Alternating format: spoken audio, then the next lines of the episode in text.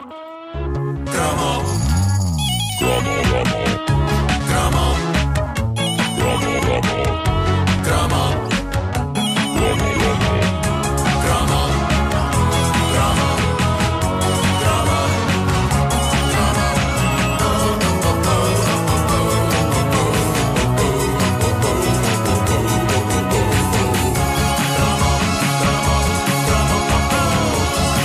Oferta do Sudoeste MN 2010. Permitam-me que no dia em que faço 39 anos faça um cromo introspectivo sobre tudo isto. A verdade é que entro hoje no último ano da minha vida, começado por 3, no último ano dessa década ainda aceitável na vida de uma pessoa que é aos 30, no último ano em que ainda é mais ou menos válida a designação de jovem adulto.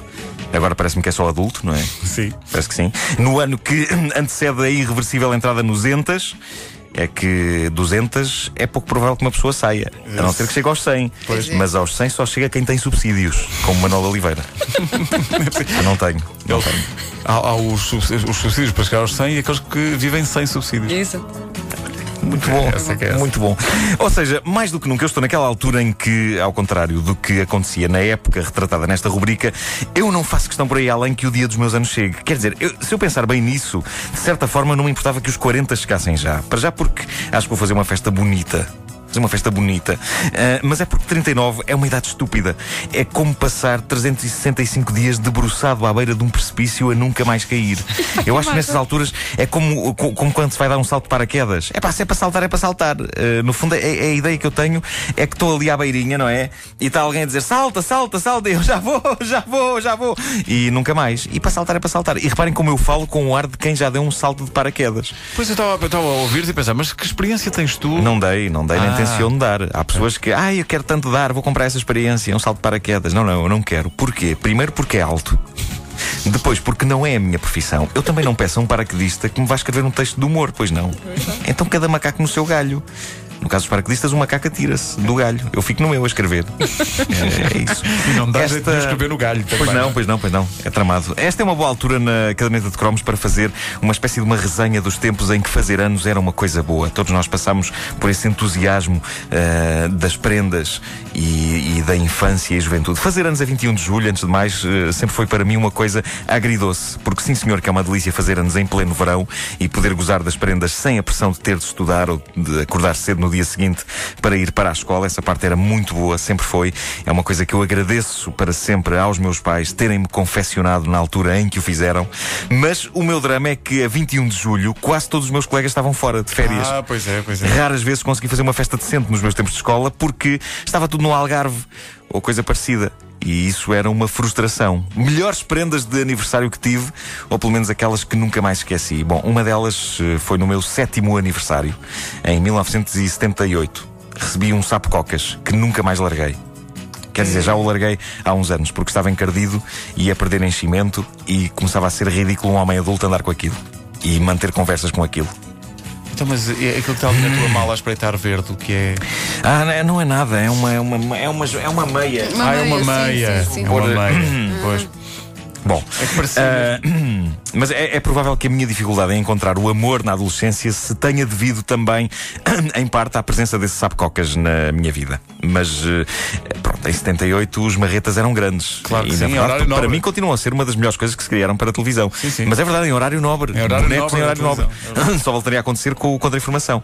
Eu era absolutamente fanático dos marretas. Aliás, já vemos de fazer um cromo só dedicado aos marretas, mas, para já, o que precisam de saber é que eu era fanático, eu implorei para que me fosse oferecido pelos anos um sapo-cocas e ele chegou e foi um grande companheiro que eu tive nos bons e nos maus momentos. Os maus momentos eram para ele, sobretudo, porque aquilo que eu não conseguia fazer na escola, que era ripostar e dar umas chapadas nos meninos que me batiam, eu fazia em casa ao sapo-cocas. Coitado do Coca. Ele era de facto um fantoche nas tuas mãos. É verdade, é verdade. E não só isso, mas eu fazia outro tipo de experiências. Eu lembro-me que me dava particular gozo criar como que umas catapultas artesanais para tirar aquele sapo a grandes distâncias. Começa coitado. a ter muita pena desse, desse Cocas. Coitado. Deve ter sofrido, é bom sofrer. Outra prenda marcante, eh, já foi falada aqui na caderneta de cromos, foi em 79, se não me engano, foi o jogo dos Correios da Majora, aquela famosa caixa com postais, vales, carimbos, selos, tudo o que um petis precisa para simular que o seu quarto é uma estação dos CTT. Isso marcou-me muito e não foi a única prenda marcante do aniversário de 79. Esse ano recebi também o disco com a banda sonora da Abelha Maia, eh, que é um álbum inesquecível. Cada canção equivale a uma personagem da série. É o, foi, foi o primeiro disco conceptual das nossas vidas, se não me engano. Então quer dizer, eh, esse, esse foi um ano absolutamente extraordinário. Aconteceram-de coisas absolutamente extraordinárias. Foi, foi, Prendas foi, foi, incríveis. foi. Incrível. Em 80, foi-me oferecido o primeiro cheque disco da minha vida. Era fascinante, pouco espetacular como presente, porque não é grande coisa no dia de anos uma pessoa abrir um envelope e sacar um papel lá de dentro. Mas é magnífica a sensação de entrar numa loja de discos e de estar ali a ponderar que disco levar. E vocês sabem que disco levei porque já gozaram comigo à conta disto. Levei Macho Man, Macho Man. dos uh, Village People. Meu Deus do Que céu. era 1980, eu tinha. Estava a dar e era moderno. Tinha 9 anos, eles eram cowboys e Não, índios não. e polícias e homens das desculpas. obras e eu não sabia o que era aquilo. Era Não, isso. desculpas. é, pois exato. Era isso ao Chiquitita. Pois era, pois era. Usava. Nesse ano tive outra prenda inesquecível que foi o jogo de tabuleiro dos marretas. Uh, não me lembro de nada do jogo a não ser da caixa, mas sei que era espetacular. Em Um 80 jogo para de mim. tabuleiro dos marretas. Um jogo de tabuleiro, eu acho que é uma coisa limitadíssima. Andei à procura na net.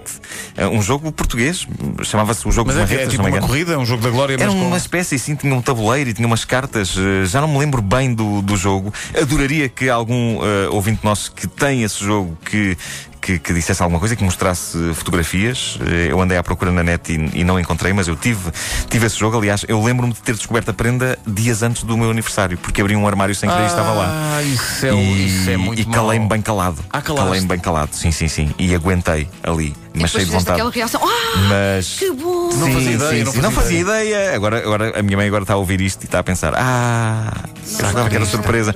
Bom, mas em 1980, para mim, tudo o que tivesse os marretas era espetacular. Mesmo que fosse uma broca de dentista. Se tivesse um cocas desenhado, meu Deus, traçar-lhe-me os dentes, senhor doutor. E sem anestesia, não é preciso. No início dos anos 80, penso que em 82, se não estou em erro, tive aquele que ainda hoje, e pelo impacto que teve, é um dos melhores aniversários da minha vida. 82 foi um ano grandioso para todo o petis fã de Asterix, porque foi o ano em que a empresa indiana Farage, sediada no Martim Muniz, e especializada sobretudo em importação de especiarias, decidiu trazer mais do que caril para Portugal. E então eles foram os importadores da mais fenomenal coleção de bonecos da história, que é o chamado Play Asterix. Vocês digam-me que se lembram do Play Asterix. Que, como o nome indica, era uma espécie de Playmobil, mas todo centrado no Asterix. Se fizerem uma busca na net, encontram uh, fotografias dessa coleção magistral que imortalizava em plástico articulado basicamente todo o universo do Asterix. E tu tens isso, As portanto. personagens gaulesas, as personagens romanas, as casas, as tendas de campanha, as mesas do banquete, as carroças, as quadrigas, tudo. E no ano de 82 eu comuniquei a toda a família que eh, eu não queria mais nada nos meus anos que não fosse material do Play Asterix. E foi monumental porque eles deram-me ouvidos. Eu ia fazer 11 anos, lembro-me que na noite de 20 para 21 de julho dormi pouquíssimo. O pouco que dormi foi a ter sonhos delirantes passados na Gália. Mas quando o sol nasceu, e literalmente quando o sol nasceu, ou seja, cedo demais para toda a gente, eu recebi uma panóplia de coisas do Play Asterix e foi assim ao longo do dia a cada nova pessoa que chegava lá a casa. Toda a gente se articulou muito bem, não houve eh, prendas repetidas e, e pronto. E uma das grandes preocupações que eu tive quando, quando consegui ter todas estas coisas do Play Asterix foi concretizar algo que provocava grande mágoa à personagem do Obelix no álbum Asterix Legionário. Não sei se vocês se lembram disto, mas é nesse álbum que o Obelix se apaixona de forma não correspondida pela bela loura gaulesa Falbala. Falbala, sim, sim, sim. Mas nada acontece. Porque a Falbala gosta de outro, Gosta de um legionário. É e o Bucha fica sozinho e fica destroçado. Pois bem, acontece que mais ou menos nessa altura estava nos cinemas o filme O Carteiro Toca Sempre Duas Vezes. Sim, sim. Com o Jack Nicholson Jack e a Jessica. Lange. Lembram-se disso? Lembro-me. E uma das coisas mais faladas do filme, que eu na altura não tinha ainda idade para ver, era uma cena em que o par fazia louco amor em cima de uma mesa da cozinha, no meio de massa e farinha. Eu não tinha visto o filme, mas já tinha ouvido falar disso. E por isso, uma das primeiras coisas que eu fiz, confesso, assim que vi a mesa do banquete do Asterix montada com javalis de plástico e tudo em cima, e tinha os copinhos e tudo, foi. Eu, eu fiz uma cena tórrida entre o boneco do Obelix e a boneca da Falbala Não, em cima pode. da mesa. Com farinha e tudo. Com farinha não, mas pouco faltou. Por acaso, agora que me dizes isso, porque é que eu não fui buscar gira, farinha à cozinha? Diz-me que tiveste o cuidado de pôr a farinha por cima. Eu fiz. Hã? Por quê? A toalha? A rapariga por cima. Ah, a rapariga por Se for cima. A toalha. Pois, pois epá, não, não foi uma rebaldaria, foi uma rebaldaria porque eu fiz aquilo que uma criança de 12 anos acredita que é uma cena tórrida em cima da mesa, não é? Não é Ah. bem?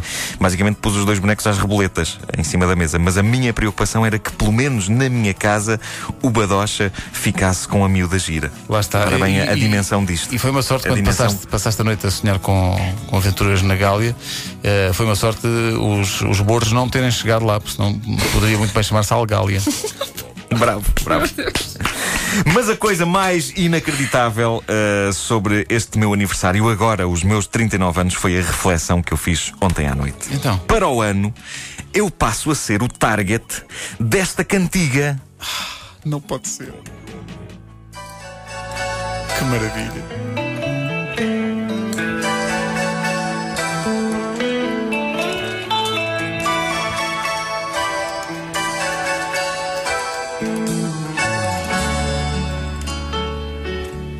Quando penso que passei A ternura dos 40 de Paco Bandeira. É. E eu lembro-me de ouvir isto há anos e de pensar que isto era uma canção de pessoa idosa. Mas não é aos 40 anos, não és assim tão velho para fazeres um. Não. Eu, eu os Mas- 40 são os novos 30. Pois são, mas se vocês ouvirem bem esta letra, não senti isto parece um homem de 80 anos a despedir-se da vida. Isto, é- isto é, isto é o My Way, mas em Elvas. É.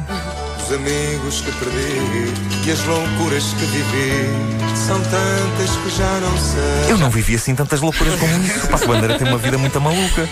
E eu ouvia isto na rádio. Aliás, havia um programa da rádio comercial que era Matiné. Matiné. Lembras-te disso? Passava à tarde.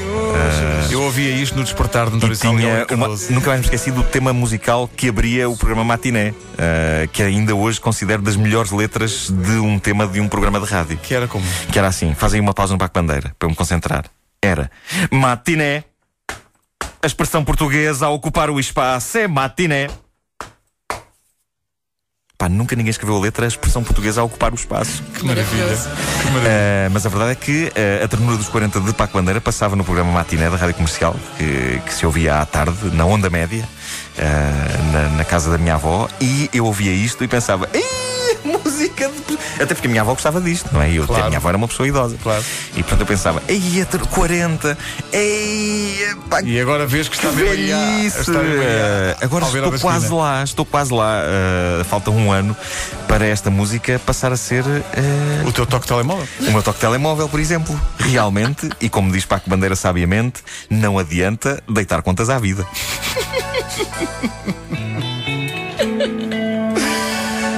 Esta música dá uma certa bandeira, de facto. Paco Bandeira, a ternura dos 40, na caderneta de cromos com o Nuno Marcos. Sabes que eu, eu gosto de imaginar um projeto musical em que os da Weasel homenageiam e, e arranjam samples de músicas de Paco Bandeira. Chamava-se É. Pac-Man Deira. Vida que atrás deixei. Não é uma boa ideia? Cromos, É ótimo, ótima. é ótimo. Pac-Man Deira.